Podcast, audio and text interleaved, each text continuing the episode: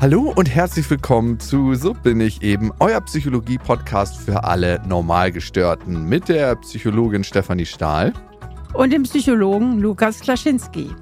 Heute geht es um das Thema Narzissmus und Narzissmus hatten wir ja schon öfter behandelt. Es geht speziell darum, wie gehe ich mit Narzissten um, wenn ich diesen begegne. Und die Chance dazu ist ziemlich groß. Äh, Steffi, bist du schon mit Narzissten in Berührung gekommen und, in, und wenn ja, in welchem Kontext? Ja, also ein alter Bekannter von mir ähm, ist ziemlich narzisstisch. Also ich habe jetzt seit auch deswegen seit Ewigkeit nichts mehr zu tun, aber das war hier immer so eine Trierer Gestalt. Der hat ja auch einen, oder hat immer noch einen eigenen Laden und ähm, ich will jetzt nicht näher darauf eingehen, welches Gewerbe er betreibt, um ihn nicht zu sehr zu outen, aber ein stadtbekannter Narzisst. Und der Umgang mit diesem Menschen war wahrscheinlich nicht immer ganz so einfach, ne? Ganz schwierig. Ganz, ganz schwierig. Mhm. Also, was ich persönlich am schlimmsten finde an Narzissten sind diese unvorhersehbaren Wutausbrüche mhm. und die massive Abwertung, also die sie eben auch einfach total drauf haben. Also dieses Abwertende, ständig Bewertende auch. Das finde ich sehr krass. Auf der anderen Seite aber auch, wenn sie gut drauf sind, auch was Unterhaltsames, was Witziges, irgendwas, was auch spannend ist. Eine ganz krasse Mischung ist das oft. Mhm. Und dieses Abwertende und Bewertende, das haben sie ja nicht nur nach außen, sondern auch nach innen. Dass es so ein ständiges Bewerten der eigenen Leistung, der eigenen Fähigkeiten gibt, um eigentlich ihr mangelndes Selbstwertgefühl zu überdecken, ne? Genau, also mit dem Selbstwertgefühl, das ist irgendwie eine sehr äh, schwierige Sache bei Narzissten, weil man geht so davon aus, die haben so ein klein Selbst und in diesem kleinen Selbst halten sie sich für die größten Versager und haben darauf aufgebaut ein Größen Selbst, mit dem sie sich häufig mhm. identifizieren, äh, wo sie dann zu totaler Überschätzung ihrer Bedeutung, ihrer Wichtigkeit und auch ihrer Fähigkeiten neigen. Auf der anderen Seite geht man jedoch inzwischen davon aus, dass es auch eine hohe genetische Komponente hat. Wie man diese genetische Komponente mit dem Selbstwert zusammenbringt, ist mir persönlich noch nicht so ganz klar. Darüber habe ich auch noch nichts gelesen. Denn wenn es so mhm. genetisch ist, dann kann es ja vielleicht nicht nur genuin der Selbstwert sein, ja. Da werden dann noch andere Faktoren zusammenkommen, ne? Ja, weil Selbstwert ist ja auch, hat auch viel mit Sozialisation zu tun. Ne? Und dass man, wenn du jetzt rein auf dieser Selbstwerthypothese bist, dann sagst du ja gut, die haben als Kinder sehr viel Demütigung und Kritik erfahren, was ja manchmal auch stimmt, aber auch nicht immer stimmt, sondern es scheint zum Teil auch sowas wie ein angeborener Persönlichkeitsstil zu sein. Mhm. Da hast du gerade was ganz Wichtiges gesagt. Heute unterscheiden wir nämlich zwischen äh, Persönlichkeitsstörung und Persönlichkeitsstil. Es gibt ein Klassifikationsbuch von der Weltgesundheitsorganisation, wo psychische Erkrankungen, aber auch körperliche Erkrankungen klassifiziert werden. Und im neuesten Manual, dem ECD-11, wird eben nicht mehr von Persönlichkeitsstörung bei Narzissmus gesprochen, sondern von Persönlichkeitsstil, weil es nicht immer hilft, daraus eine Störung zu machen, sondern der Umgang mit dem äh, Stil wird erleichtert, wenn wir von Stil sprechen und eben nicht von Störung. Aber darauf kommen wir später nochmal zu sprechen. Also wir haben einmal, dass es um das eigene Selbstwertgefühl geht, dass das überdeckt wird von dieser grandiosen Haltung nach außen, ich bin der Beste, ich bin der Tollste oder die Beste, die Tollste. Was zeichnet noch Menschen aus mit einem narzisstischen Persönlichkeitsstil? Also zu dieser Neigung, andere Menschen massiv abzuwerten, gehört natürlich auch ein Empathiemangel. Ne? Weil du hast dann ja mhm. überhaupt kein Gefühl für dein Gegenüber und wie verletzend du bist. Dabei muss man sagen, dass Narzissten auch oft ein sehr gutes Näschen dafür haben, wo sie dich am besten treffen können. Komisch, also, ne? Wie passt das ja, zusammen? Ja, da haben sie ein ne? ungeheures Händchen dafür, so die Schwachstellen auch zu erkennen. Ja, die mhm. erkennen sie nicht aus Empathie, sondern aus so einer äußeren Draufsicht. Und mhm. ähm, Empathiemangel gehört dazu, aber sie sind gerne auch mal ziemlich manipulativ unterwegs. Mhm. Also das heißt, wenn Narzisst einen braucht, dann kann es auch sein, dass man viel Aufwertung erfährt von dem und in den Himmel gelobt wird. Ja, das ist ja eh das Schlimme. Wenn sie einen guten Tag haben oder je nach ihrer persönlichen Stimmungslage, werten sie dich auf und werten dich aber auch wieder ab. Und deswegen haben ja oft Menschen, die mit so jemand in einer Beziehung sind, es auch so schwer, den Ausstieg hinzukriegen. Weil gerade in der Anfangsphase der Beziehung kann der Narzisst sehr, sehr aufwertend sein. Ne? Und mhm. sozusagen einem den Himmel auf Erden bescheren. Und dann geht es wieder massiv in die Abwertung. Und vor allen Dingen haben sie immer drauf zu sagen, du bist schuld, wenn es bei uns nicht läuft. Ja, es hm. ist immer der andere der Schuld. Und ja. das liegt auch daran, und jetzt kommt ein Fachbegriff, dass Narzissten im hohen Maße Ich-Synton sind. Also Ich-Synton bedeutet, dass sie ganz, ganz stark identifiziert sind mit ihren Gedanken und Gefühlen, also gar nicht merken, dass es bei ihnen ein Problem gibt im Umgang mit anderen. Also aus der narzisstischen Sicht der Welt sind alle anderen die Falschfahrer, nicht er oder sie. Und deswegen ist es ja auch so schwierig, A, mit ihnen umzugehen, weil sie nicht die eigenen Anteile reflektieren und B, haben sie deswegen auch keine hohe Neigung, sich irgendwie in Psychotherapie oder so zu begeben, weil mit ihnen ist ja alles in Ordnung. Ja, das macht es so schwer, damit und vor allem auch mit ihnen umzugehen, weil es dann auch wenig Einsicht gibt. Und wir wollen in dieser Folge heute ganz pragmatisch vorgehen. Das heißt, wie können wir mit einem Narzissten umgehen oder einer Narzisstin, der wir begegnen. Und wir haben für euch verschiedene Beispiele rausgesucht, wenn wir zum Beispiel auf einen Narzissten im Job treffen oder im Familienkreis oder vielleicht auch beim Dating. Wie können wir darauf reagieren? Und ich werde immer die Aussagen tätigen, die äh, potenziellen Narzissten entlarven und Steffi wird gucken, was mögliche Reaktionen sein können. Okay, das erste Beispiel, was wir für euch mitgebracht haben, ist Narzissmus im Job. Speziell im Vorstellungsgespräch. Und da kann es sein, dass man ein wahnsinnig tolles Vorstellungsgespräch hat, wo über Bonuszahlungen gesprochen wird, wie schnell man sich in der Firma hocharbeiten kann und am Ende bleibt so ein richtiger Wow-Effekt bei einem. Dann sieht man den Vertrag und da steht von alledem nichts drin. Und wenn man das dann anspricht, dann heißt es, ja, das haben wir doch besprochen, das brauchen wir doch nicht im Vertrag irgendwie festhalten. Ja, und das Ende des Liedes kann dann sein, dass es nicht eingehalten wird. Und wenn man darum bittet, es in den Vertrag aufzunehmen, heißt es, hey, wir sind doch hier eine Familie, oder? Ähm, du bist aber ein bisschen spießig. Steffi, wenn sowas vorkommt, ne, kann das auf narzisstisches Verhalten hindeuten? Wie kann man darauf reagieren? Ja, das Wichtigste ist bei Narzissten, dass man sich eigentlich nicht aus der Ruhe bringen lässt, ja. Also immer sachlich bleiben, einfach genau nachfragen, in einer ruhigen, höflichen Art um Fakten und um Nachweise bitten und das alles schriftlich festhalten lassen.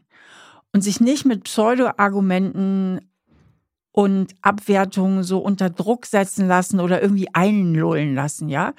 Das heißt, freundlich und bestimmt am Ball bleiben, bis alles schriftlich fixiert ist. Das ist ein ganz, ganz wichtiger Punkt, den du gerade nennst. Ich hatte mal eine narzisstische Chefin und ich hatte immer das Gefühl, als ich für sie gearbeitet habe, dass alles nicht genug ist. Und da gab es so ein paar charakteristische Stellschrauben, an denen sie gedreht hat. Und ich habe das erst später gemerkt. Ich dachte immer so, bin ich der Einzige, der irgendwie normal Feierabend machen will? Und ich habe dazu ein Beispiel, gerade wenn es um Arbeitszeiten und Urlaub geht. Von narzisstischen Menschen wird ganz oft erwartet, beziehungsweise ist als selbstverständlich angesehen, dass zu viel gearbeitet wird und man außerhalb der Arbeitszeiten ständig verfügbar und erreichbar ist. Zum Beispiel, wenn man am Wochenende eigentlich ja im Wochenende sein soll, weil Erholungszeiten sind ja auch ganz, ganz wichtig. Oder im Urlaub wird man dann einfach ständig angerufen, obwohl das Problem auch anders gelöst werden könnte. Dies wird dann mit Aussagen wie, hey, wir sind doch ein Team oder wir rocken das gemeinsam etc. gerechtfertigt. Und wenn man pünktlich Feierabend machen will, und das war in der Firma, wo ich gearbeitet habe, auch so. Dann heißt es, ach, du gehst jetzt schon nach Hause. Die hatten übrigens alle keine Freunde mehr in der Firma, weil die so lange gearbeitet haben. Und dann entsteht so ein Gefühl von Verpflichtung, immer verfügbar zu sein. Alles natürlich zugunsten des narzisstischen Chefs oder, wie in meinem Fall, der narzisstischen Chefin.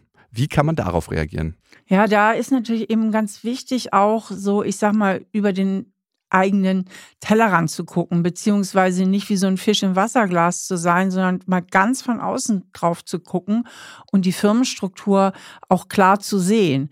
Denn das Schwierigste ist ja immer in solchen Situationen, wenn man da so drin steckt, dass man sich selber so identifiziert und mhm. das als Norm betrachtet, ja, vor allen Dingen, wenn alle mitspielen und alle mitmachen, dass man irgendwie so den Überblick verliert in dem Sinne und denkt, ja, das ist eben so in dieser Firma, das ist normal und sich davon eigentlich anstecken lässt. Und dahinter steckt natürlich auch immer die Angst, was ist, wenn ich meinen Job verliere. Auch die sollte man mal ganz nüchtern hinterfragen. Was wäre denn dann im schlimmsten Fall? Beziehungsweise ist das wirklich ein cooles Arbeitsumfeld für mich oder kann ich mich auch irgendwo anders bewerben oder sollte ich mich sogar woanders bewerben? Aber solange man eben noch in diesem Job drin ist, sollte man einfach klare Grenzen setzen. Auch das nüchtern, nicht aufgeregt, keine Konfrontation. Das ist mit Narzissten immer super schwierig. Also keine Konfrontation, das eskaliert ganz schnell, sondern ganz ruhig bei sich bleiben, auch nochmal auf den Arbeitsvertrag hinweisen und nicht auf abwertende Kommentare eingehen, die einfach ignorieren und dann trotzdem einfach pünktlich Feierabend machen was ja nicht ausschließt, mhm. sage ich jetzt mal auch als Arbeitgeberin, dass man mal eine Überstunde macht, ja, aber dass man grundsätzlich einfach sein Ding da durchzieht. Auch am Wochenende ja. und im Urlaub nicht rangeht ans Telefon beziehungsweise das Handy nicht checkt oder beziehungsweise die Textnachrichten oder E-Mails nicht checkt beziehungsweise nicht beantwortet. Also dass man sich einfach nicht auf dieses Spielchen einlässt. Was die Chefin von mir damals noch gemacht hat, die hat im Unternehmen Unsicherheiten und Unzufriedenheiten zwischen den Mitarbeitern gestiftet. Also da wurden zum Beispiel verschiedene Aussagen getätigt, die widersprüchlich waren. Und die hat, ähm, das war eine Sache, die sie gemacht hat, die fand ich ziemlich krass, mehreren Leuten gleichzeitig dieselbe Beförderung versprochen. Das hat total viel Konkurrenz geschürt. Und sie hat einfach ständig MitarbeiterInnen gegeneinander ausgespielt. Und es gab immer wieder mal neue Lieblinge, die dann eigentlich alles machen durften. Die haben dann immer Vorzüge gekriegt und die anderen wurden dagegen abgewertet. Und an denen wurde besonders viel Kritik geübt, obwohl die eigentlich von außen gesehen die gleiche Leistung gebracht haben. Wie könnte man denn darauf reagieren? Wie kann man sich da abgrenzen? Und du hast ja schon gesagt, einfach nicht in die Fusion gehen, also sich nicht voll identifizieren mit alledem, mal in die Vogelperspektive von außen sehen. Das ist wahrscheinlich das größte Problem, dass man da so mitdreht in dem Rad, ne? Ja, das Problem ist eben auch jetzt, wo du das gerade erzählst, fällt mir was ein. Das würde ich gerne mal loswerden an dieser Stelle. Und zwar habe ich das selbst erlebt. Ich hatte einen Ausbilder, als ich Gesprächspsychotherapie gemacht hatte. Der hatte auch so narzisstische Züge, aber auf die ruhige Tour. Das heißt, der war gar nicht so schnell zu entlarven der hat halt immer so ein bisschen angegeben mit seinen Erfolgen, aber man hat ihm das damals ja auch so geglaubt. Man wusste es ja auch nicht besser, also mit seinen Erfolgen als Psychotherapeut und so. Also im Nachhinein wusste ich, das war alles Angebereien, das stimmte gar nicht. Und er war ja auch an der Uni und er hatte gar nicht viel Klienten. Und der hatte auch immer so mhm. seine Lieblinge. Und der hatte sich auf mich so ein bisschen eingeschossen, hat mich immer so abgewertet. Und viel später hm. habe ich dann rausgefunden, das war, weil er mich als Konkurrenz erlebt hat. Also der fand mich zu gut. Warst du ja im Nachhinein gar nicht, weil du viel krasser geworden bist. ja, später dann, das hat er noch miterlebt. Also er lebt inzwischen nicht mehr. Das war okay. dann auch so typisch narzisstisch, wo ich dann so einen riesen Erfolg hatte, auch mit meinen Büchern. Dann war ich ja seine Schülerin. Ist doch klar, ne? Mm. Und er wusste ja, ja immer, er wusste ja immer, dass aus mir was richtig Großes wird und, und, und. Dann war, dann hat er mit mir als seiner Schülerin geprahlt. Aber worauf ich eigentlich hinaus will, ist das Folgende, dass einen das ja auch total verunsichern kann. Also der hat mich ja auch wirklich total. gekränkt. Und ich hatte damals, mhm. war ich ja eine junge Gesprächstherapeutin, gar nicht so den Überblick. Also, na, ob, so, und dann hatte der so seine Lieblinge auch so ganz offensichtlich. Und das macht ja was mit einem. Also mhm. da, da sage ich wieder aus dem Wasserglas raus. Ich wusste zum Beispiel damals nicht, da hat mich dann ein anderer Supervisor darauf aufmerksam gemacht, da hatte ich die Ausbildung aber schon abgeschlossen. Ich hätte ja einfach die Ausbildungsgruppe wechseln können. Ich hätte mir das ja gar nicht antun müssen. Also immer wieder auch mhm. grundsätzlich mal gucken, äh, wo stehe ich hier, wo bin ich hier, ähm, ist das auch wirklich berechtigt, weil es ist wirklich wichtig im Umgang mit Narzissten sein Selbstwertgefühl auch zu beschützen. Ja, die, die haben ja auch wie ein Trüffelschwein eine Nase, wo die empfindlichsten Stellen sind. Das ist was ganz, ganz Wichtiges, was du sagst, immer wieder auch mal das System, in dem ich agiere, in Frage zu stellen und nicht immer bei sich zu gucken, weil wir sind ja ganz, ganz oft ganz schnell darin zu sehen, ah, okay, das könnte ich noch anpassen, so könnte ich mich noch verändern, dann passt das schon wieder nicht und dann verändere ich noch was, anstatt zu gucken, hey, ist das überhaupt ein gesundes System? Sind das gesunde Menschen, mit denen ich hier agiere oder möchte ich mir einfach ein anderes Umfeld suchen? Genau, genau. Und wenn man jetzt aber in diesem Umfeld steckt und sagt, im Moment bin ich hier drin, auch wenn ich gucke, rauszukommen, oder es gibt gute Gründe, dass ich nicht rauskommen will, dann wichtig ist, so ein bisschen humorige Distanz dazu zu bekommen. Also vielleicht auch wirklich ein bisschen mit dem mhm. Schmunzeln für sich und Humor. Das heißt, diese Aussagen über Mitarbeiter, also diese Lobhudelei, wenn jemand so offensichtlich der Liebling ist, gar nicht so ernst zu nehmen. Aber auch wenn es wirklich Probleme gibt, die lieber direkt mit Mitarbeitern zu klären. Ne? Also wenn der Chef zum Beispiel eine abfällige Bemerkung macht über einen äh, Mitarbeiter oder Mitarbeiterin und die erstmal nicht weiter zu erzählen, das einfach bei ihm zu belassen, das dann eben auch nicht im Team zu verbreiten. Aber wenn er Bemerkungen macht in Richtung, die mein Verhältnis mit dem anderen Mitarbeiter stören könnten, das lieber dann direkt mit dem betroffenen Mitarbeiter oder Mitarbeiterin klären und nicht über den Chef oder die Chefin gehen. Ja, total wichtig, weil sonst kann so ein hinter meinem Rücken Ding entstehen und das kann Team einfach total zerstören und auflösen. Klar, letzten Endes ist dann die Führungspersönlichkeit dafür auch verantwortlich, aber es hilft ja nichts, wenn man in dem Gefüge feststeckt. Und aber auch Grenzen setzen, wenn der Chef sich jetzt zum Beispiel Lästereien über einen anderen Mitarbeiter verliert, also beziehungsweise anfängt einfach zu sagen, ach, mir wäre es lieb, Sie können das mit ihm persönlich besprechen, ne? Oder eigentlich so, mich geht das ja vielleicht gar nichts an, beziehungsweise ich komme mit dem ganz gut klar, klären Sie das lieber persönlich, also dass man da einfach auch eine Grenze setzt. Mhm. Ja, auch wichtig und richtig, dass der dann weiß, okay, mit dem Mitarbeiter kann er das nicht machen. Lukas, hattest du denn auch die Situation mit deiner narzisstischen Chefin, dass du mal bei ihr Kritik anbringen musstest oder wolltest? Kann, hast du dafür auch einen Tipp oder hast du das mal erlebt? Ja, ich habe tatsächlich immer das gute alte Lob-Sandwich ausgepackt. Ich meine, das ist ein alter Klassiker. Ein Lob, dann kann man die Kritik reinpacken als Käse oder als Belag und dann kommt wieder ein Lob.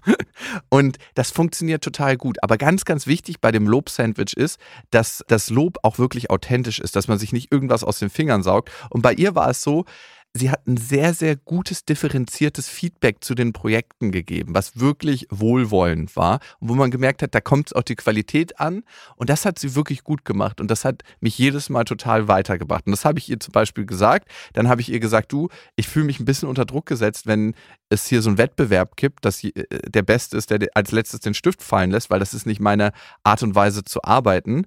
Und dann habe ich mit dem Lob aufgehört und das hat total gut funktioniert, weil sie dadurch die Kritik viel besser annehmen konnte. Also ich meine, ich glaube, das geht allen so. Ne? Das Lob-Sandwich funktioniert immer gut. Wichtig ist, dass es authentisch ist. Ja, mega. Aber manchmal, wir hatten jetzt sehr viele berufliche Beispiele, wo man ja im Zweifelsfall auch sagen kann, okay, ich gehe woanders hin. Aber viele mhm. klagen ja auch oder schreiben uns auf, wir haben viele Leser und Leserinnen-Zuschriften, die mit narzisstischen Elternteilen zu tun haben.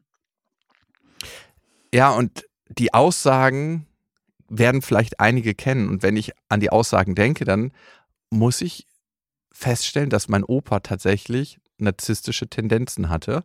Und da kamen teilweise so Aussagen wie, ich schäme mich für dich. Und als ich das gehört habe, dachte ich mir so, wow, wie krass. Es gibt natürlich noch krassere Aussagen, mit denen sich vielleicht einige identifizieren können oder die sie schon mal gehört haben von den eigenen Eltern, wie, bist du so dumm oder tust du nur so? Ich werde nie verstehen, wie ich so ein schreckliches Kind wie dich bekommen konnte. Du bist wertlos oder ich bereue es zutiefst, überhaupt Vater geworden zu sein. Das kann natürlich wahnsinnig wehtun. Und jedes Mal, wenn mein Opa solche Aussagen getätigt hat, also die erste hat er tatsächlich mal von sich gegeben, habe ich gesehen, wie sehr das seine Söhne trifft. Wie kann man damit umgehen, Steffi? Ja, das ist halt schwierig, weil wenn du Kind bist, bist du ja total darauf angewiesen. Also wir können ja jetzt nur also, und Kinder hören jetzt auch nicht unseren Podcast.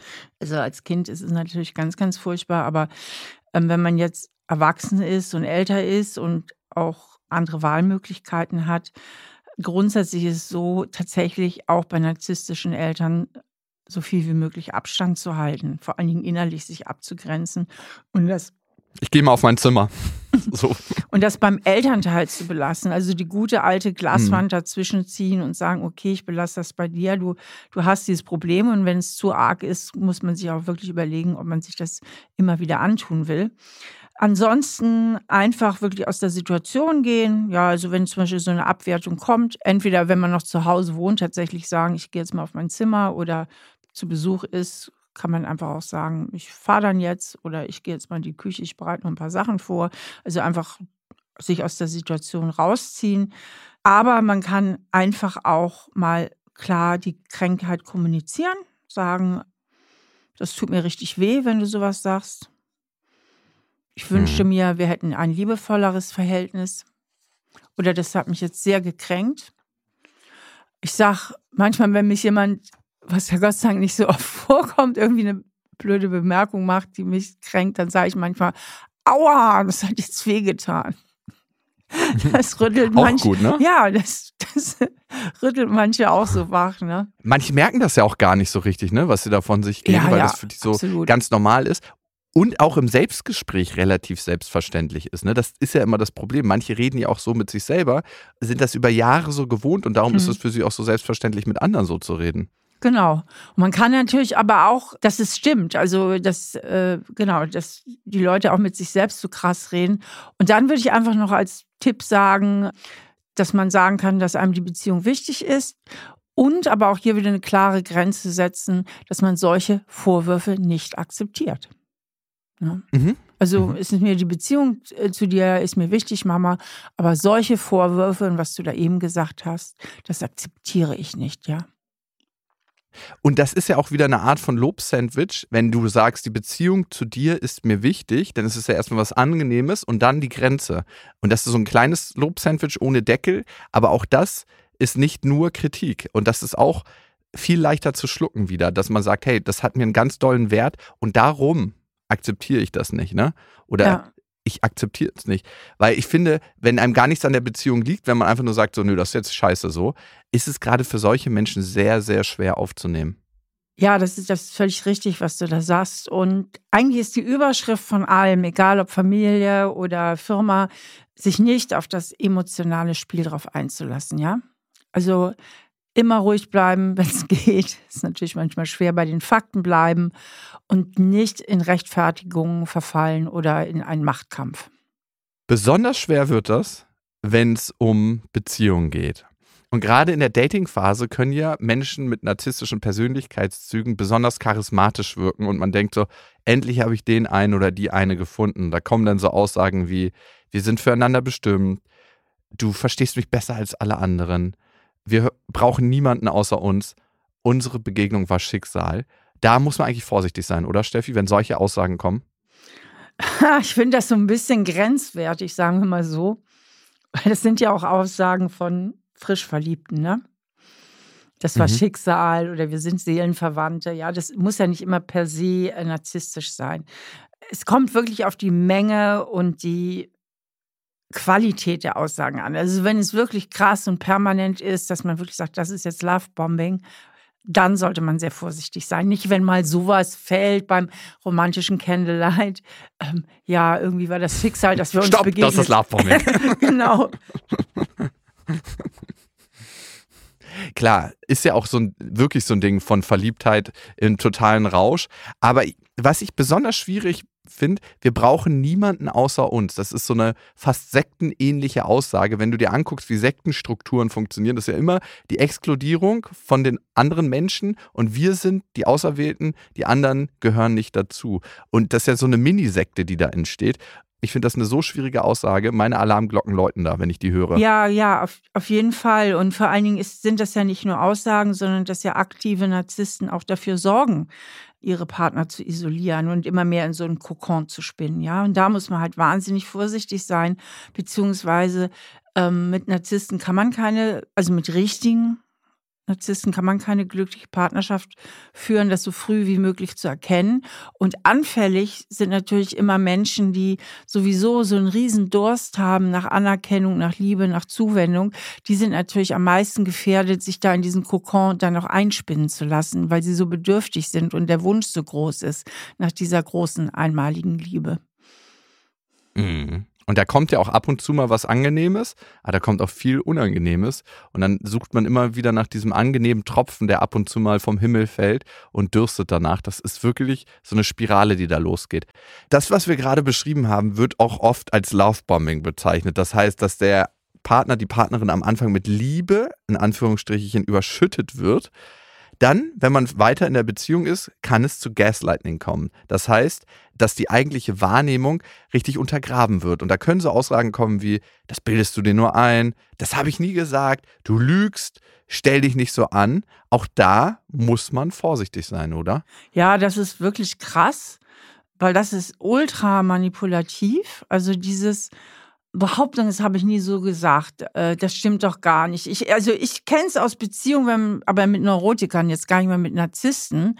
Ähm, man hat eine Diskussion mhm. und der andere schlägt dauernd Haken. Also hatte ich früher, mhm. ist ja lange her, ich bin jetzt äh, glücklich, Gott Dank, aber damals hätte ich mir gewünscht, es gibt diese Handy-Aufnahmefunktion, hätte es damals schon gegeben. Heute hat man ja sein Handy, kann ja einfach mal so ein Gespräch mitschneiden. oh Gott, oh Gott.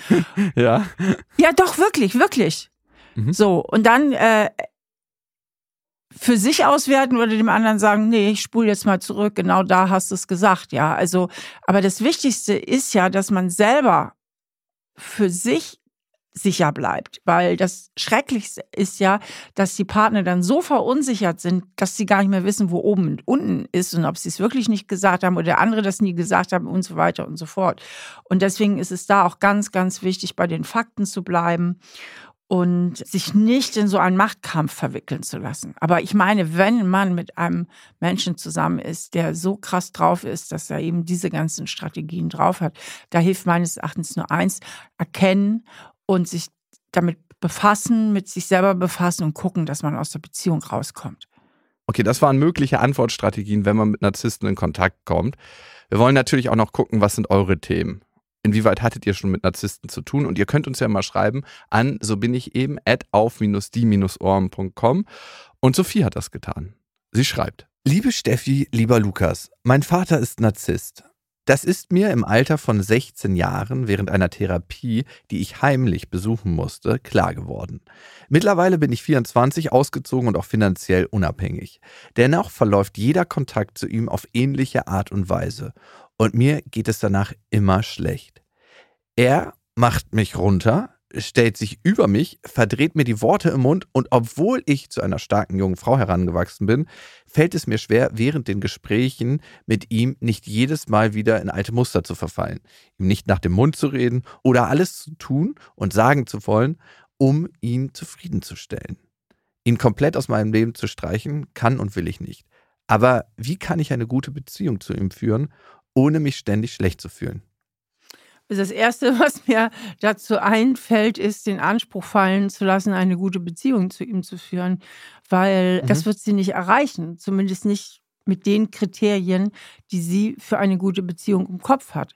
Ja, also ich meine, wir machen uns ja immer unglücklich mit dem, was wir eigentlich erwarten. Also mit unseren Erwartungen machen wir uns unglücklich. Und die Sophie hat die Erwartung und damit den Wunsch und die Hoffnung, sie hätte eine normale oder eine gute Beziehung zu ihrem Vater. Das wird aber unter den Voraussetzungen nicht möglich sein.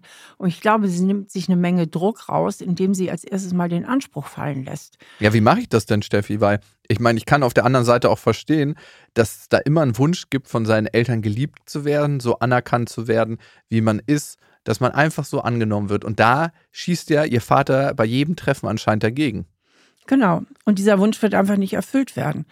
Und sie wird sich unglücklich machen, wenn sie diesen Wunsch immer weiter hegt und pflegt.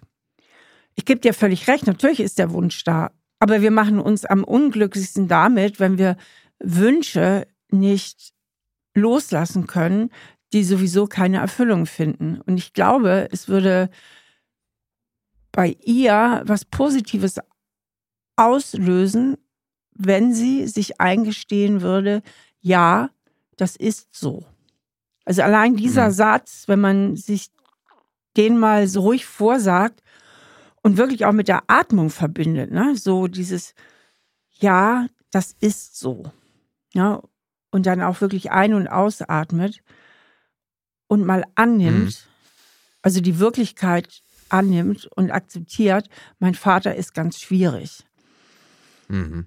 Denn dann bin ich nicht jedes Mal wieder enttäuscht, wenn ich auf ihn treffe, weil so ist sie ja jedes Mal enttäuscht. Und was auch aus ihrer Hörermail spricht, ist, dass sie natürlich versucht, die Verantwortung zu übernehmen, dass die Beziehung dennoch gelingt, indem sie ihm versucht dann alles recht zu machen, ihm nach dem Mund zu reden und so weiter. Und diese Verantwortung einfach loslässt. Mhm. Und dann, wenn sie ihn sieht, schon mit einer anderen Erwartung dahin geht und sagt, der Papa ist so.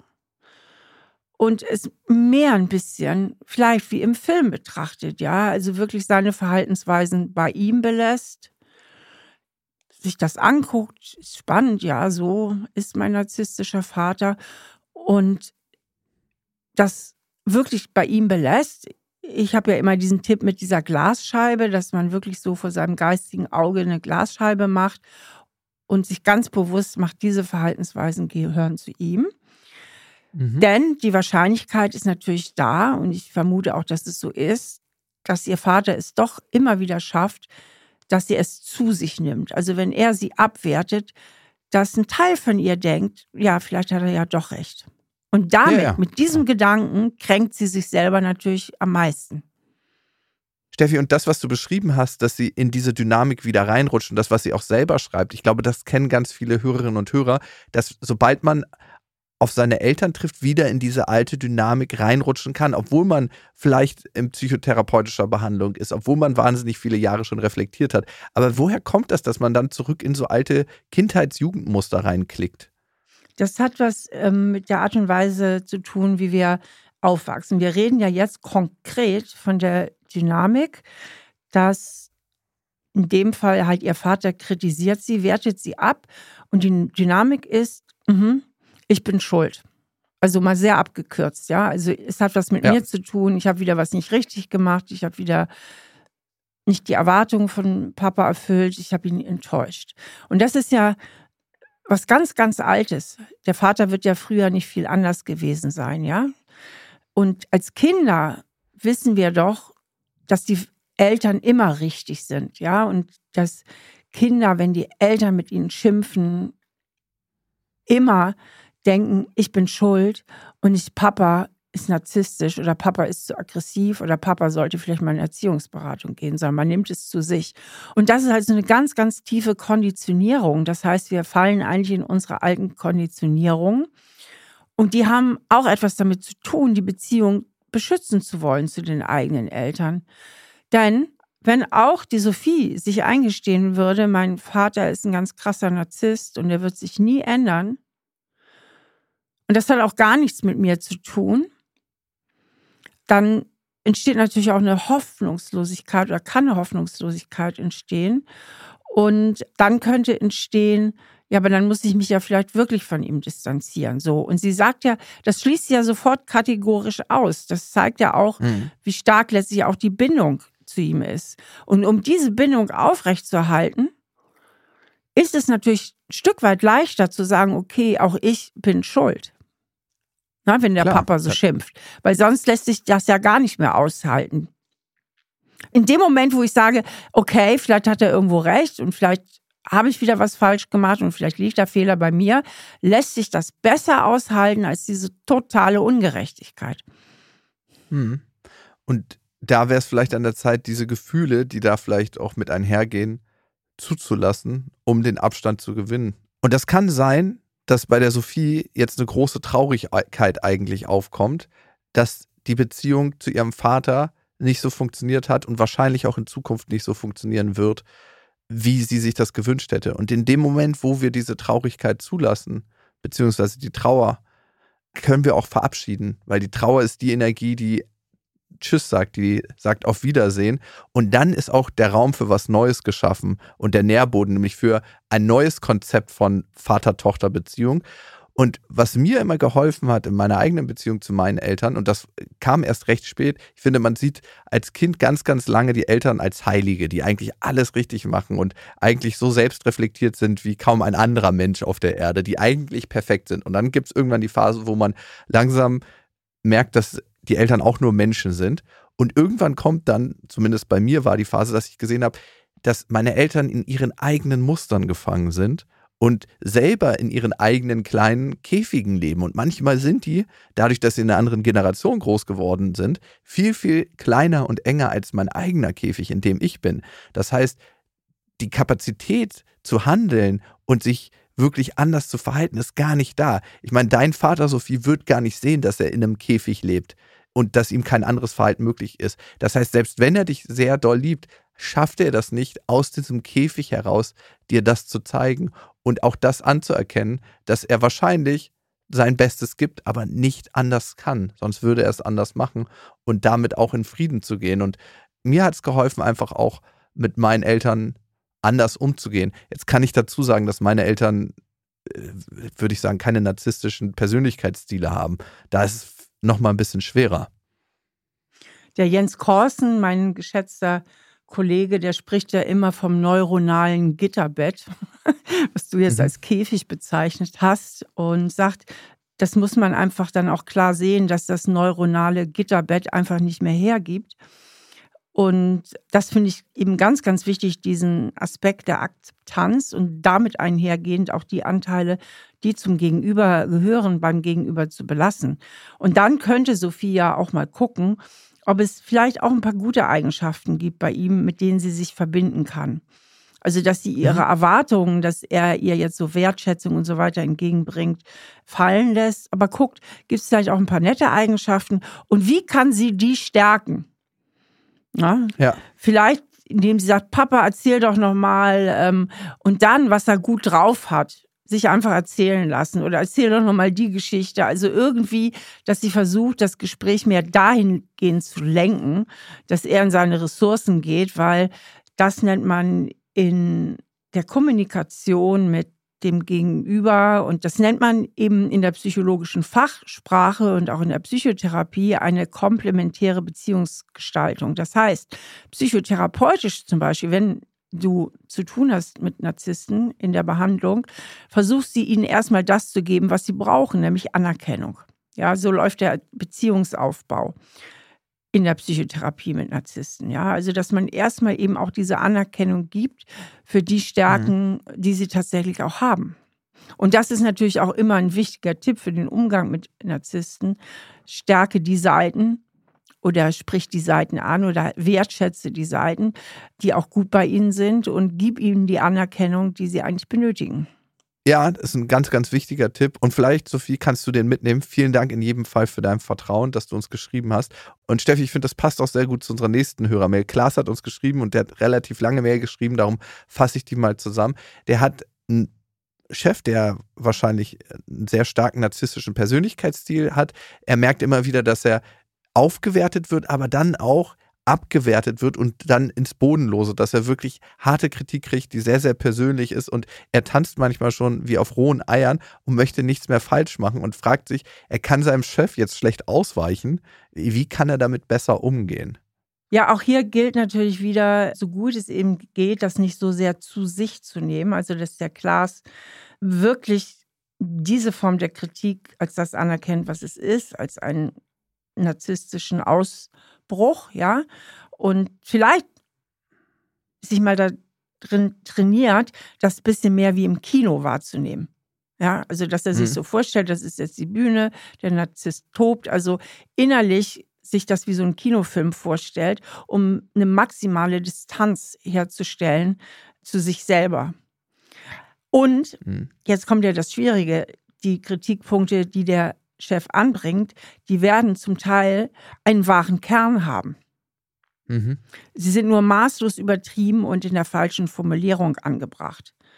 Und da darf es auch wirklich sein, dass man dem Narzisst auch mal Grenzen setzt, ja, und sagt, ich verstehe, um welchen Punkt es Ihnen geht, aber ich möchte, dass Sie in einer angemessenen Form mit mir sprechen, ja, oder ich möchte, dass der Ton sich verändert. Also das so, also dass man für sich eintritt und auch Grenzen setzt. Ja, 100 Prozent. Ich glaube, viele haben Angst, dort irgendwie Kritik zu äußern, Angriffe, weil das kann ja zur Folge haben, dass die Menschen mit narzisstischen Persönlichkeitsstilen weiter explodieren und noch mehr auffahren. Also, wie geht man diesen schmalen Korridor zwischen für sich selber einstehen, eine Grenze setzen und das nicht so zu formulieren, dass es als Kritik oder Angriff aufgenommen werden kann? Indem man möglichst wenig Du-Botschaften macht. Also indem man mhm. zum Beispiel sagt, Sie Arschloch, nicht du Arschloch. genau. Ja, nee, was ich meine, dass man eben möglichst wenig ihnen persönlich jetzt angreift, sondern sagt, ähm, ich höre ihre Kritik und ich bin sehr bemüht, hier mein Bestes zu geben bei der Arbeit. Aber die Art und Weise, wie sie ihre Kritik vortragen, finde ich persönlich sehr verletzend. Also, dass man tatsächlich auch mal dieses Gefühl einfach preisgibt, ja. Und ich habe hier vielleicht einen Ansatz im Fehler gemacht, ne? oder ich habe hier den und den Fehler gemacht. Jedoch, wie Sie es vortragen, ne, ist es so, als wenn ich einen riesigen Fehler gemacht hätte. Und das mhm. Finde ich, ist der Sache einfach nicht angemessen, ja. Und das verletzt mich auch persönlich. Und da würde ich mir wünschen, wir könnten da einfach zum anderen Umgangston finden. Und was du bei Sophie schon gesagt hast, Steffi, gilt auch für den Chef, finde ich. Also auch mal Komplimente und Lob da lassen. Und manche werden jetzt sagen, oh, das fühlt sich aber unnatürlich an. Dann nur dafür loben, wo man das auch wirklich ehrlich meint und nicht irgendwie was aus den Fingern saugen, weil man jetzt denkt, Narzisst muss mit Lob und Komplimenten gefüttert werden, damit er mich besser behandelt, sondern jeder hat ja auch gute Qualitäten oder Qualitäten, die man für sich anerkennen kann. Und wenn man da sagt, okay, die sehe ich auch und nicht der evolutionistischen Prägung des Gehirns nachgibt, dass wir mehr die negativen Sachen sehen als die positiven, sondern bewusst sagen, okay, was läuft denn richtig gut? Und das mit Worten zu benennen, das kann man eh immer in zwischenmenschlichen Partnerschaften machen. Aber es ist auf jeden Fall besonders gut, wenn man mit Menschen Umgang hat, die narzisstische Persönlichkeitsstile haben. Und letztlich würde ich mir auch immer wieder die Frage stellen, warum wechsle ich eigentlich nicht den Job? Also ich persönlich. Das ist das Allerwichtigste. Ja, ich persönlich würde mir eine narzisstische Chefin oder Chef nicht antun. Und auch mit mhm. der Frage sollte man sich doch tatsächlich mal auseinandersetzen. Ja, weil das kostet natürlich sehr viel Energie, auch wenn man ein paar Strategien entwickelt. Trotzdem kostet das einfach Energie, mit solchen Menschen umzugehen. Also ich plädiere dafür, wo es eben geht, sollte man sich wirklich von Narzissten fernhalten. Steffi, aber genau das wird ja immer schwerer, ne? Weil Umfragen zufolge gibt es immer mehr Narzissten. Also immer mehr Menschen, die narzisstische Persönlichkeitsstile haben. Die haben eine Umfrage in den 80er Jahren gemacht und da haben die geguckt, wer hat mehr empathische Anteile und wer hat mehr narzisstische Tendenzen. Und da war das Verhältnis in der Bevölkerung, in den USA hat die Umfrage stattgefunden, 70 zur Empathie und 30 zu narzisstischen Tendenzen. Und dann haben die jetzt gerade nochmal die Umfrage gemacht und da war das Verhältnis umgekehrt auf einmal. Das heißt, Menschen mit narzisstischen Persönlichkeitstendenzen 70 Prozent, Menschen, die eher auf der empathischen Seite waren, 30 Prozent. Krass, ne? Die haben ja durch Trump haben die ja ein großes Vorbild, die Amerikaner. Der ist ja ein lupenreiner Narzisst, der Trump. Lupenrein. Also der, wenn man verstehen will, was macht ein Narzisst, dann muss man sich nur den Trump angucken.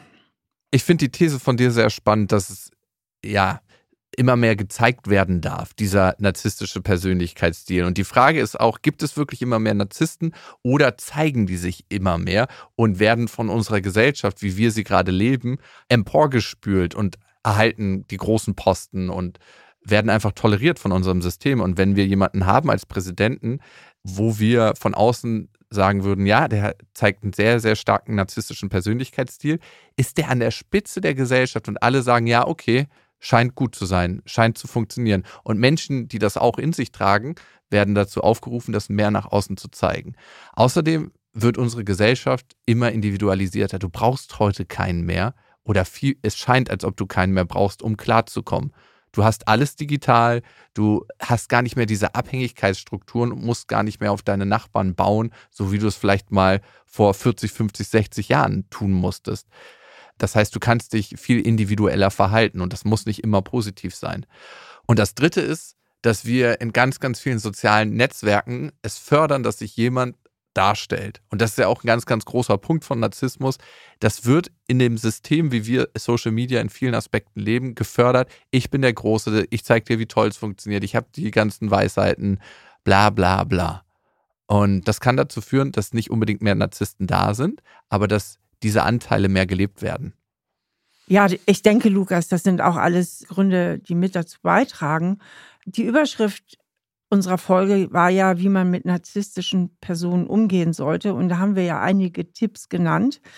Tatsächlich ist es aber so, und das wird vielleicht dem einen oder anderen Hörer oder Hörerin auch aufgefallen sein, es gibt ja nicht so die ganz goldenen Regeln und nicht die super Strategien. Und das liegt einfach in dem Umstand begründet, dass das Problem ja nicht in der eigenen Hand liegt. Also alle Probleme, die außerhalb der eigenen Kontrolle sind, und das sind alle die Probleme, die eben auch mit anderen Menschen zu tun haben, ja, wie zum Beispiel jemand, der sich extrem narzisstisch verhält, auf den kann ich ja keine wirkliche Kontrolle ausüben, sondern nur auf meine eigene Einstellung zu diesen Menschen. Und darauf, wie weit ich den überhaupt innerlich an mich ranlasse und dann noch etwas im Sinne von günstigen oder ungünstigen Verhaltensstrategien. Also günstig ist zum Beispiel dem Narzisst das zu geben, was er braucht. Günstig ist, seine Wut nicht noch weiter zu schüren, indem man komplett in Konfrontation geht oder ihn mhm. persönlich mhm. angreift. Aber viel mehr kann man dann eben auch nicht tun.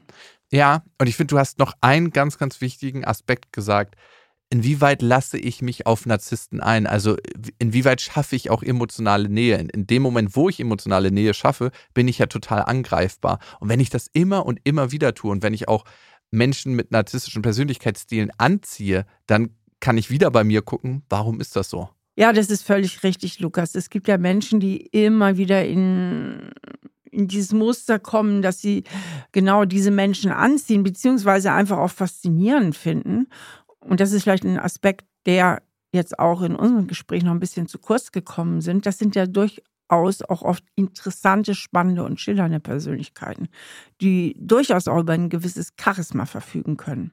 Und von daher ist es durchaus möglich, sich vom Narzissten auch erstmal angezogen zu fühlen. Aber wenn ich mir das immer wieder passiert, ist es natürlich immer gut, mal in sich hineinzuhorchen, was ist da in mir, was mich so anfällig macht. Und sehr, sehr mhm. häufig ist es so, also das habe ich in meiner langjährigen Psychotherapieerfahrung immer wieder so erlebt, dass die Betroffenen so das Gefühl haben, ach, ich muss es irgendwie schaffen, dass dieser Mensch sich anders verhält. Ich muss es irgendwie schaffen, dass der Narzisst irgendwie immer nett ist und nicht immer wieder in dieses beleidigende, kränkende Verhalten zurückfällt. Das heißt, ich muss irgendwie eine Kontrolle über das Verhalten meines Gegenübers bekommen. Und das führt oft in die eigene Kindheit zurück, dass man da auch schon so wenig Kontrolle hatte und sich vielleicht an einem Vater oder einer Mutter abgearbeitet hat, die sehr wankelmütig in ihrem Verhalten war. Und dann ist dieses alte kindliche Bedürfnis da, ach, diesmal schaffe ich es, aber diesmal schaffe ich ein Happy End. Und Papa und Mama sind immer lieb, beziehungsweise mein narzisstisches Gegenüber. Aber der Weg ist niemals der Weg der Heilung. Auf gar keinen Fall. Und nee. das muss man erkennen. Hm. Richtig. Und das ist so schwer manchmal, weil das Gefühl einem was ganz, ganz anderes sagt und denkt, denkt so, ah, okay, das ist aber, mein Gefühl sagt mir doch was ganz anderes, aber es ist Teil des Tricks, Teil der Illusion, das Gefühl, was ja. sich dann breit macht. Und das ist das Schwierige. Ich glaube, deswegen sind auch so viele Menschen da in der Klemme, weil das Gefühl was anderes sagt und dann muss die Vernunft einschreiten, dann muss das Reflexionsvermögen einschreiten und sagen, halt, stopp, hast du schon fünfmal genauso gemacht, hat schon fünfmal nicht geklappt. Die Wahrscheinlichkeit, wenn du das gleiche jetzt nochmal machst, dass es nach dem fünften Mal klappt, ist nicht gegeben, ist so gering. Also lass uns einen neuen Weg einschlagen und vielleicht mal mit einem Partner zusammenkommen, wo es nicht gleich 100% Feuer gibt, sondern wo es vielleicht eine andere Qualität zu entdecken gibt. Damit würden wir allerdings ein neues Thema aufmachen und das können wir vielleicht mal in einer anderen Folge. Bis hierhin freut es mich, dass ihr dabei gewesen seid und ich hoffe, ihr konntet den ein oder anderen Tipp für euch mitnehmen. Ja, vielen, vielen Dank fürs Zuhören und äh, wir hören uns beim nächsten Mal. Bis dahin. Tschüss. Das ist ein Podcast von RTL Plus Musik, produziert von Auf die Ohren. Schnitt Jonathan Rauer, Recherche Sarah Ihn, redaktionelle Leitung Sophie Ida Hischenhuber.